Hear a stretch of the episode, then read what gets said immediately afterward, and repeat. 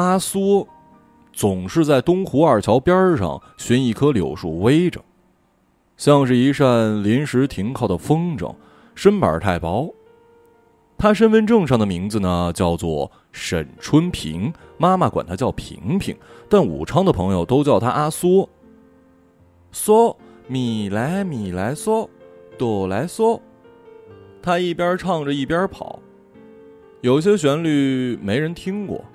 这样一个时常哼着音符跑来跑去的女孩子，人们就管她叫做阿梭。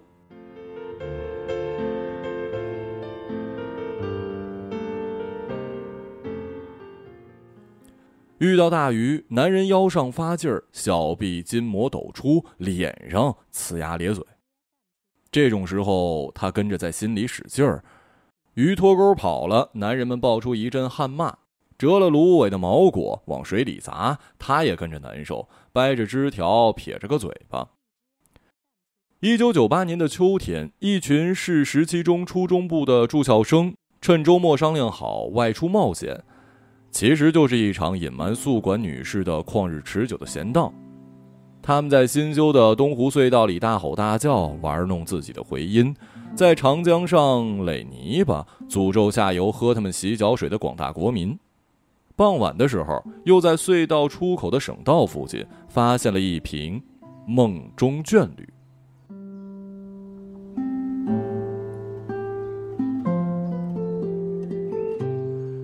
那个棕红色的瓶子可能来自车祸，也可能是谁丢在那儿的，被诸多的秸秆盖着。绊了领头的男孩一跤，里面的液体澄明透亮，而且功效格外神奇。刘小坤不顾背面的英文说明，率先拧开瓶，只看见薄薄的白雾从瓶口冒出，融入汉江的雾霭中去。这让人想起了神仙眷侣的修行饮品。孩子们开始了各式各样的实验。先是像观音菩萨一样用树枝站着，胡乱撒在秋天的野草上，野草获得灵性，冒出丝丝缕缕的白烟。过了一会儿，竟星星点点的烧了起来，火光不大，明明灭灭。男孩们欢呼感叹，尊为神迹，抢着要玩。拿过来。刘小坤重新夺回小瓶子，你们懂不懂规矩啊？要玩也得我先玩。为了见识梦中眷侣的其他神力，小孩们小火车似的跟在刘小坤的后面，顺着鲁摩路跑到了市区附近。神水滴入水中，可让小片湖水沸腾，再用手去碰湖水，温度暖人。神水滴在铜像上，铜像冒起了细细的白泡泡沫。良久，用破布把小泡泡擦去。孙中山肩膀焕然一新。男孩们欢呼雀跃，但是刘小坤紧紧捏着瓶子，神情稳重。他指着远处湖边观看钓鱼的阿梭说：“让仙女喝下去，她能长出翅膀，变成紫霞仙子，而老子就是至尊宝。”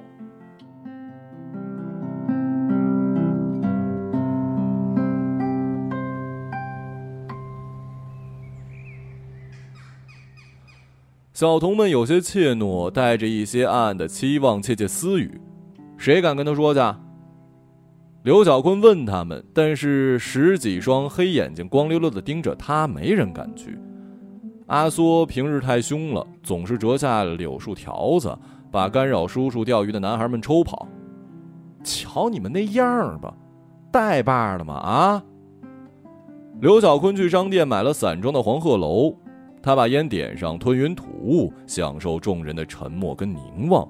只抽了三四口，就强忍住咳嗽，用双星球鞋把烟给碾灭，径直走向了桥上的阿梭。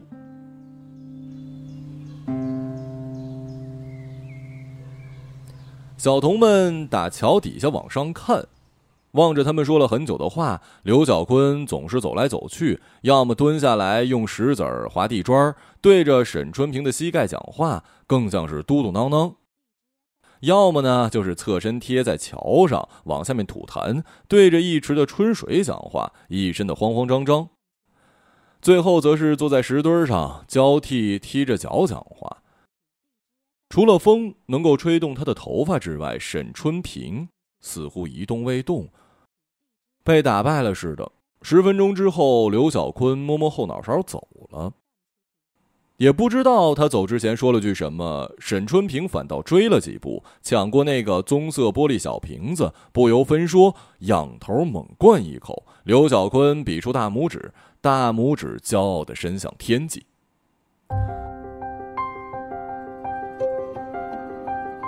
天地光洁，大风吹起云朵，空气间流过明明的嗦米来米来哆哆来嗦。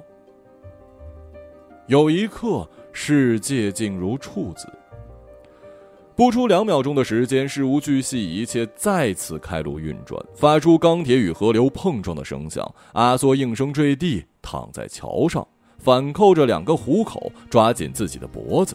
几条鱼在远处上钩，雀跃欢呼的人群无意留意女孩的陨落。男孩子们双脚离开地泥，抽身向桥上狂奔。要长出翅膀了！放屁！先变的是眼睛，要么是蓝的，要么是金的。他们一边跑一边吵。只见刘小坤拼命地摇晃阿苏的肩，而阿苏的嗓子里有什么东西冒出来，却被监牢一样厚重的沙哑给关在里面，最后只能发出干涩贫瘠的喘息。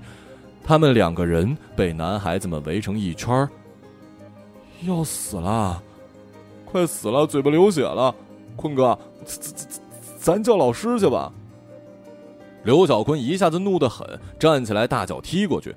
叫你妈老师啊！几岁了还他妈叫妈的老师？他转了几圈，几乎给每人脖子上都扇了一耳光。瞧你们那点胆子，那破东西能喝死人吗？接着他大步流星冲出七八米，捡起那棕色的瓶子，紧紧攥在手里，又读了读全英文的说明书，除了步骤一、步骤二、步骤三之外，什么也看不懂。头顶烈日，汗如雨下。刘小坤再次面对那些黑眼珠的时候，只觉得那是一片恐惧、怯懦、愚昧的海洋，而自己心中有什么东西升腾而起，顺着暗恋已久的仙女身体飘进心里，化成雕塑，散发着光辉。他啊了一声，跺了一口脚，猛地也喝下了一口。刘小坤弯着腰想把喉咙里的东西咽下去，那东西极烫，紧紧的咽不下去，一种黏糊糊的疼缠住他的喉咙，攻进他的身体。刘小坤抱住了乔柱，太阳穴有一根筋跳了出来，上下乱窜。在一头栽倒在地上不省人事之前，他瞥了一眼远处，有两只白雁惊叫着掠过湖面。这瓶百分之六十浓度的工业硝酸溶液烧毁了沈春平和刘小坤的口腔、喉管、声带和食道，一路流进胃部。刘小坤胃穿孔了，沈春平没有。医生说刘小坤必须切开气管，不过沈春平不用。医生还说沈春平的舌头大部分味觉会消失，只有侧面的味蕾会发挥作用。刘小坤也一样。沈春平的妈妈在医院里尖叫了几分钟，从轮椅上掉下来，一边爬一边流泪，骂刘小坤是个该死的孤儿，还想进去杀了他。但看见男孩子插着管子，像是一个半死人。医生还说，刘小坤的声带组织性毁损，以后不能再讲话了。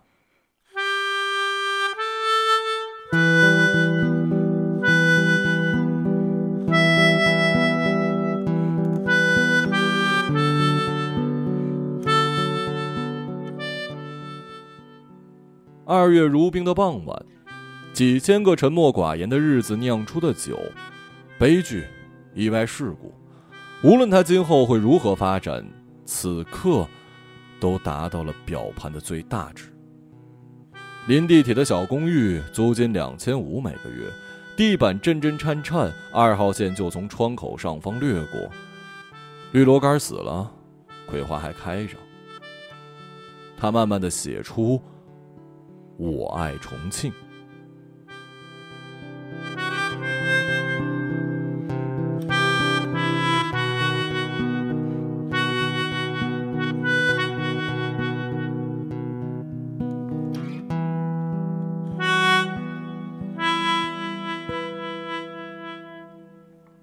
你还在赌场呢？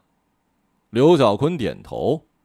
哑巴小混子，嘿，沈春平打趣的摸摸他的胡茬：“嘿呀，你说谁能想到你是警察呢？假如我是干黑社会的，我打死也想不到啊！闷瓜一样的小打手，竟然是个老警察。”沈春平每年的春节都会拜访刘小坤。上世纪的空调吐着温温的风，所释放的温度不足以使沈春平脱下羽绒外套。从武汉带来的重庆桂花香气顺着他的脖子升腾而起，越过变质的披萨饼、发霉的啤酒瓶和未晾干的书本的纸墨味儿，把金主大地的体味传入他的鼻孔。这让他意识到又是一年了。市区内禁止燃放烟花爆竹，若不是阿缩来了，他都不知道又是一年了。刘小坤叼着烟，从电视柜里取出一个薄薄的信封，放在桌子上。他躺进野兽味道的沙发，撩开自己长长的头发，侧眼盯着沈春平在厨房忙活。他先是把能看到的器皿都洗刷干净，之后脱下羽绒服开始煮面。刘小坤每年都能吃上这碗面，小葱段特地被要求切得大一点，提早入水，煮成将散不散的软绵绵。小黄鱼呢，被要求煎得焦一点，煎时放些辣椒，煎成黑不黑的嘎嘣脆。这碗面咬上一口，十三年如若一瞬，不等凉一些，也不等吹筷子，囫囵往嘴里塞，那种烫烫的热气燃烧口腔，十三年如若一瞬。他吃面的时候，沈春平拨开信封，字体未有长进，依然是新年快乐，依然是对不起，依然有我可以为你做任何事儿。赴汤蹈火写多了，不再具备壮烈的色彩，只显得有一些傻气了。沈春平不喜欢讲话，无论哪个季节、哪个时间，他讲话都会带着严重的磨砂感。这非但与他弱小的身材不符，也展示了过多沧桑的能量，不能与那样一双空灵的眼睛匹配。他只喜欢跟刘小坤讲话，重复几个观点。你不欠我的，你明白吗？当时我看到桥下有很多小孩子，我感受到一种，嗯，怎么说呢？被众人瞩目的虚荣，很少被男孩子这样集体注意，你知道吗？所以我抢过那瓶东西喝下去，就想逞能而已，完全不是你的错。而且当时是初一，咱们都没有开化学课，谁能知道溶解放热的是浓酸啊？铜像上的小泡泡，那是金属跟酸产生的氢气，哪怕上过半学期的化学课，你都不会叫我喝，对不对？而且刘小坤，这么多年了，你都不告诉我为什么？你明明看到我不行了，你还要喝那东西，那是一种赎罪行为吗？刘小坤用袖口抹了嘴，把端起的碗放下，碗底的汤水映出他冷静的脸。面吃尽了，一年一碗，十三年如若一瞬。他从桌底下拿纸笔上来，颤颤巍巍的写着：“当时我不希望你死。”但我不能确定那东西会不会喝死人。我想马上知道那东西能不能喝死人。我想马上知道你会不会死。我就自己喝，自己试试是最快的办法。不求别人告诉我，如果我没感到会死，说明你也不会死。小屋里没有电视，门口没有对联年味儿总归淡了一些。破旧的气味弥散在空气里，房子住的久了，每一寸墙皮都有香烟味儿。前两年没说开的，今年话赶话说开了，两人之间的悬念落空了，或者说是落定了，反而少了那种刺激和神神秘秘。刘小坤笑了一下，闭上眼，他想醉，醉在阿苏的香味儿里，友情的香味儿，挚爱的香味儿里。阿苏的面要凉了。他才挑起筷子开始吃饭。小坤，其实写小说，当然我不知道啊，但我觉得需要坐得住、稳下心。你看你去年就说要把卧底的故事写成小说，今年我来一看，怎么就四个字儿啊？我爱重庆，这是你的标题吗？吃了一小口，沈春平身上热，脱掉羽绒服的时候，木门被人踹开，连锁带门框生生拍在地上。一会儿，黑衣服的人冲进来，密集的、乱乱的皮鞋，阳刚坚硬的大臂肌肉，紧绷的格斗 T 恤，玻璃杯落地，扯掉电线，停转的空调外机，三声枪响，被反扣手腕，两颗子弹嵌入墙体，一些沙哑的尖叫，另一颗子弹冲破玻璃，朴实的麻绳，疾驰而过的地铁二号线，在细雨中颤抖的小屋。李智的屁股坐在沙发，大口喘着气。他从地上捡起枪跟筷子，戳向靠枕，正反擦了擦，开始吃面。面还温乎，鱼脆，葱嫩，哗啦哗啦七八口，整碗面下了肚。举起碗喝了两口汤，期间叹了几口气。之后碗就砸向了刘小坤的脑。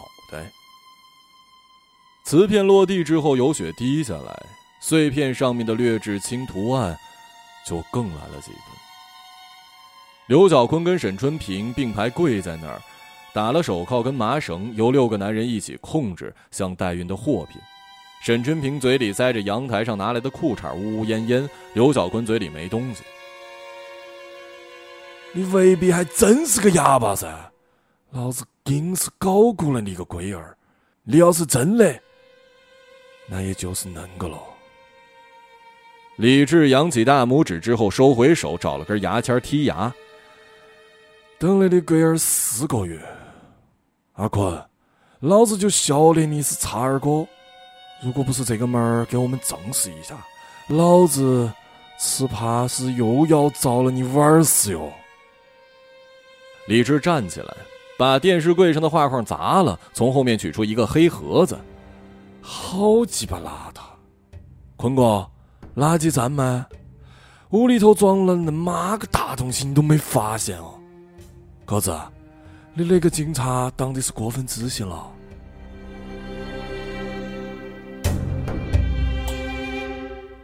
监听器带着一红一蓝两根线被李志扯断，放在地上，拿脚踩碎。李治只用反手背儿连着扇了刘小坤二十多个耳光，刘小坤眼里爆出血丝，整边脸被扇烂了。李治摘掉挂着肉丝的戒指，扔到了一个男人的裤兜。房间里接二连三进来人，胖的、瘦的、高的、矮的，大部分短发，面无表情。一小时过去，房间要塞不下了。人们坐在柜子上，坐在桌子上，拉来沙发垫坐在地上，朝刘小坤脸上吐痰。老子能把你啷个？坤哥，我最多就是把你给宰了，是不是？你有没得想过？你也就是一个扮猪吃老虎的残疾人，用自己的嘴巴残疾优势骗取老子的信任，而爸爸我在重庆白手起家做到现在，就男人的奋斗来看，你龟儿还没得开始，而老子呢，有一条足够光荣的前路，这条路你不懂，也够得你学，你龟儿就在这里捣乱，对不对？李治脱了裤子，撩开藏肚皮的衣服，尿在了刘小坤和沈春平的脸上。刘小坤的嘴巴越过水幕，大口喘气，从下往上看着李治的肚皮跟下颌。其他类型不抽，把其他名字写一写。刘小坤被提漏推到了茶几面前，一只手松绑，由三个人抓住手臂，只有手腕是灵活。他拿着笔，写的字歪歪扭扭。你把他放掉。我为你做一切事。纸条递到李治手里，他读了一会儿，咽了一口，走向刘小坤，蹲下来说：“坤儿，我们来盘个逻辑嘛。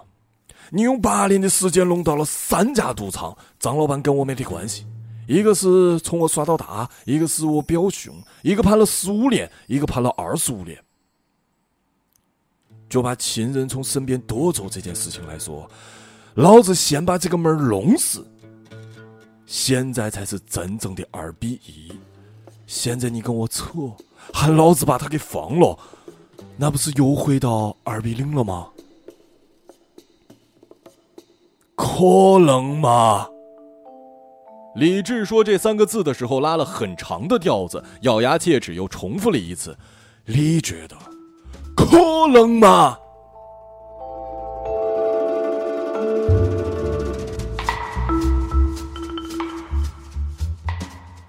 如果你龟儿今天房间里有你两三个朋友，那我弄死两个，放走一个，我们二比二，很公平。你莫忘了，老子是做啥子哦？老子做庄、做盘子的，那个老子比你清楚。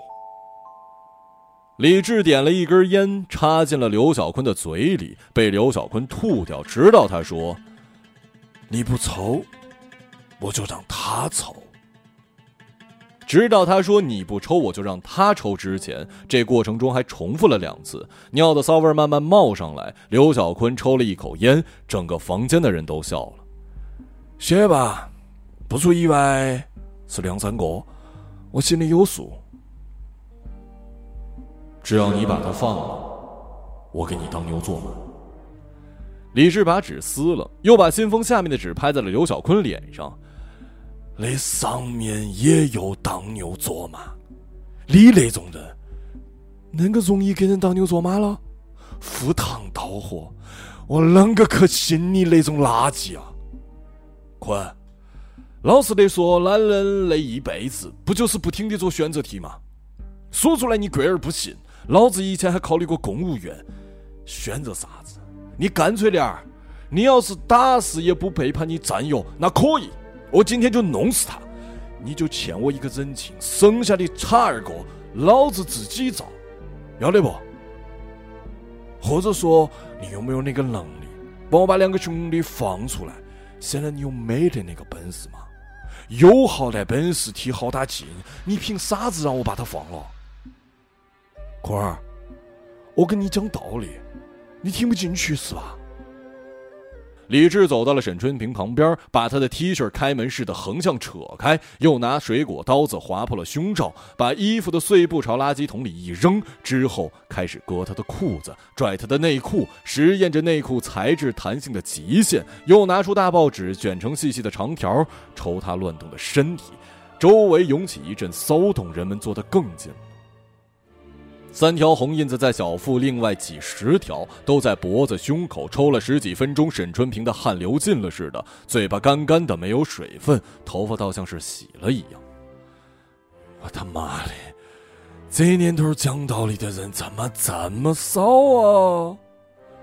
李治去洗手间，踮着脚洗了鸡巴，水龙头关了之后，在里面翻翻找找，不少东西掉在地上，又进了卧室。阿坤啊！你妈卖批到底是个女人没得？胡子里连个桃子都没有。李治摸着胡子出来，对着一个男人耳语两句，男人笑了一下，跑出门去。讲实话，你娃确实很锤子，还老子两个兄弟伙，到现在这个节骨眼儿还跟老子谈条件，你有啥子资格跟老子谈条件？嘿，我操你妈的！你真不知道老子是怎么脏的，或者只能别人欠你的，你永远欠不得别人的是吧？过了几分钟，刘小坤长久闭上的眼睛睁开了一下，用舌头舔舔自己的嘴唇，握着笔，他的手已经被牵得麻木，血冲不上来，指头没劲儿，更别扭的字儿斜歪在那儿。我想喝他的血，也请你让他喝一口我的血。前台的人笑了，乐得直扇他脑门儿。你想喝他的血？麻烦你喊他也喝我的一口血。李治大声重复了一遍，故意腾个身位，把肚皮从沈春平的脸前挪开，让他俩能对视。沈春平的眼神里有一种绝对，如果给他松绑，再给他一把刀子，他绝对把刀口反过来捅死自己。只能看见他的下颚骨不停的抖。唾液从他的唇口淌下来，他的乳头像是墓碑一样宁静，他的声音呜呜的，没变过调。刘小坤的眼睛好像在说话，他没有挤眉弄眼，但可能有什么语言在他的瞳孔上发光，有什么句子顺着他的汗流下来。火车站的背影吗？还是校园的榕树、桂花叶子和樱花大海呢？几道摩天大厦间露出的金光朝着城市劈下。里面行走的两个年轻人，喋喋不休一个，沉默寡言一个，藏匿在故乡的几个不冷不热的笑话，东湖边上两条长保温暖的围巾，斑驳的早恋，巧言令色或者是蜚语绵绵，地铁里相互比手语的样子，分享一个耳机里听着 Imagine 的时刻，顺着刘小坤的汗液一一下坠。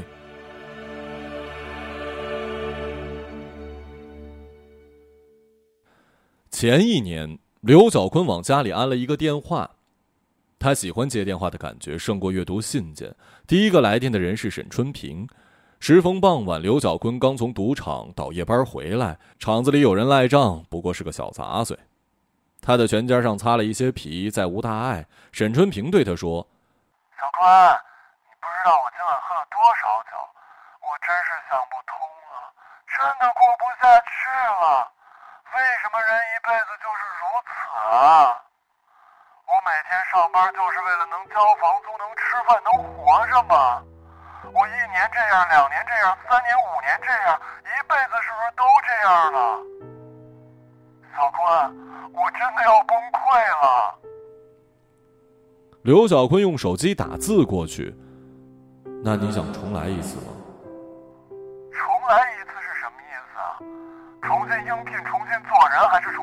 新投胎呀？你知道吗？其实我是不自由的。虽然我们没有被关进监狱，可以肆意妄为的走在大街，可以开开心心的在地铁上追剧，但我们其实是被锁起来的。你比如说，我想去伊斯坦布尔看看，但是没钱去，这相当于什么呀？相当于有一个隐形的监狱，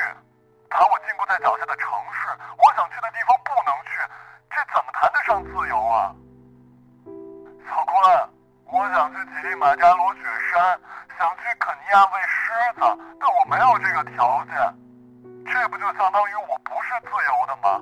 不自由的人生有什么意思啊，小坤？你累不累呀？小坤又打字。你我诞生于虚无之中，也终将回归于虚无之中。甚至我们自己就是虚空的巢穴，我们就是虚空的母亲。环游世界的目的，难道是为了在世界尽头感受空虚吗？与这巨量的虚空相比，眼前的无聊琐碎的生活，被禁锢的人生意义，都显得太具象，又太谄媚了。小坤，你写的这些我看不懂，你怎么说人是虚空的巢穴呢？假如人真的那么虚，那么空，你看看窗外，那么多高楼大厦，那么多科技发明，我们有社会，有医疗、养老、游乐场、夏日祭、学生会、宠物狗，我们拥有这么多实实在在的意义。我，我只是觉得那么多美好的意义，却没有我感受的资格。我只能上班下班来来去去，这样太痛苦，太没意思了。你说的那一切，正是人类为了抵抗内心的空洞，有一点竹篮打水的意。十几万年文明进步到今天，我们攻克了一万种难题，建造了几亿栋房子，但就处理内心的孤独和人生的空虚感来说，我们甚至从未有过一丝一毫的成绩。几万年前在山洞里对着一点火光发呆的人，跟几万年后坐在云海之上对着摩天大楼发呆的人，他们发的是同样的呆。这种呆叫做虚空跟迷惘，就叫做孤独跟无意义感。他们对这件事熟视无睹，生活在生活里的人多可怜啊！做九十九件不喜欢做的事儿，只是为了做一件令我们愉悦的事儿。我不也一样吗？我要用几百个失眠的夜，几千次心惊肉跳的瞬间，去捕获那一点点证据，给这些毒枭赌徒定罪，最终只是为了自己履历中几个二等功吗？人类之间相互残杀，而我顶多是一把生锈的刀子。沈春平觉得和他说不到一块儿，但就是喜欢跟他说。小坤，我每天都讨厌上班。经验丰富的同事来帮我做项目，我就在一边玩手机。我能对着街景发上一整天的呆。我下楼抽一次烟要三十分钟能回来。我每个月做成千上万件不喜欢做的事儿，就是为了月底能够买买衣服、买买口红。为什么呀？为什么我们这么不情愿，才能够换来那一点点的情愿？为什么我们的生活就是这样一眼望到边的呀？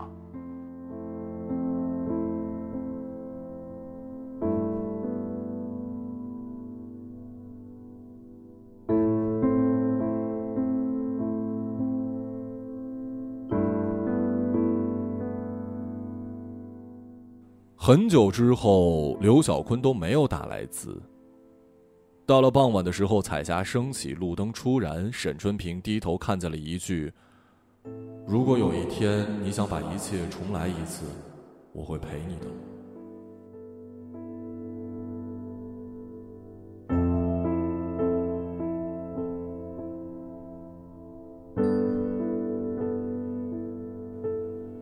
长长的电话忙音回荡在此时此刻沈春平跟刘晓光的眼光连线之中。刘小坤闭上眼，一使劲儿，有什么东西断裂了，鲜血胀大，他的嘴一松口，一大口血便洒遍了全身。众人退了一步，唯李智笑着上前，这让他想起了什么。他抓起刘小坤的脖子，把他的嘴悬在了沈春平的脸上。刘小坤松口，血源源不断的下落，洗红了他的脸。满足你们这对狗男女，让你活呀，好好的活！杀人不眨眼的狗窝的。刘小坤的眼睛盯着梅下人，十三年如若一瞬。沈春平的嘴巴张开，他瞥了一眼远处，有两只白雁惊叫的掠过窗前，咽下一口他的鲜血。刘小坤抓住沈春平身上的绳子，使劲儿的咬着他颈部的伤口。李智掏出手机之后，大家才敢把手机掏出来，化身为十几个摄影师，大家不约而同地拍摄着一头凶猛的人兽发疯地撕咬着女孩的样子，这让他们感到太刺激，太不寻常。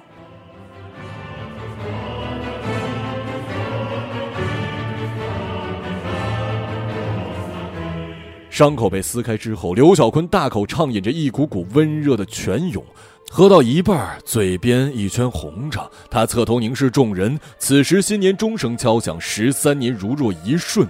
窗外，大风吹起云朵，空气间流过明明的嗦，咪来咪来哆，哆来嗦。有一刻，世界竟如处子。在这安静的时刻，刘小坤在等待，他在等待某些事情的发生。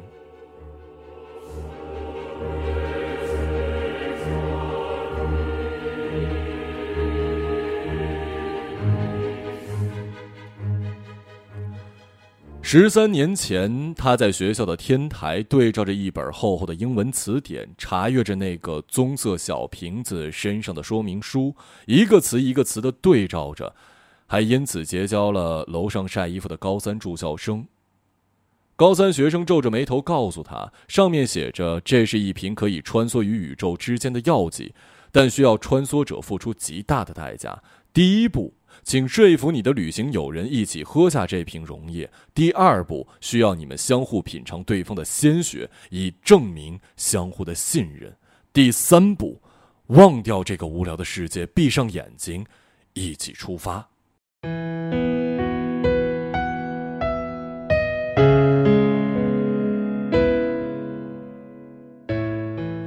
高三学生摇摇空瓶，把小瓶还给他，还说：“怎么着，喝完了？结果没出发成啊？”刘小坤则合上词典，紧紧的握住栏杆。小公寓里。用手机录像的黑衣人们兴奋极了。为了拍出良好的画面，他们不停地用手划拉着屏幕，调整曝光角度跟滤镜。他们姿势各异，但眼睛都盯着屏幕，嘴里大呼小叫，以至于一时间没反应过来。当屏幕上炸起一道白光的时候，他们还以为是手机出了问题。人们普遍抬头，面朝前方，瞪圆了眼睛，之后看看李智，又看看窗外，再看看发呆的李智，最后。面面相觑。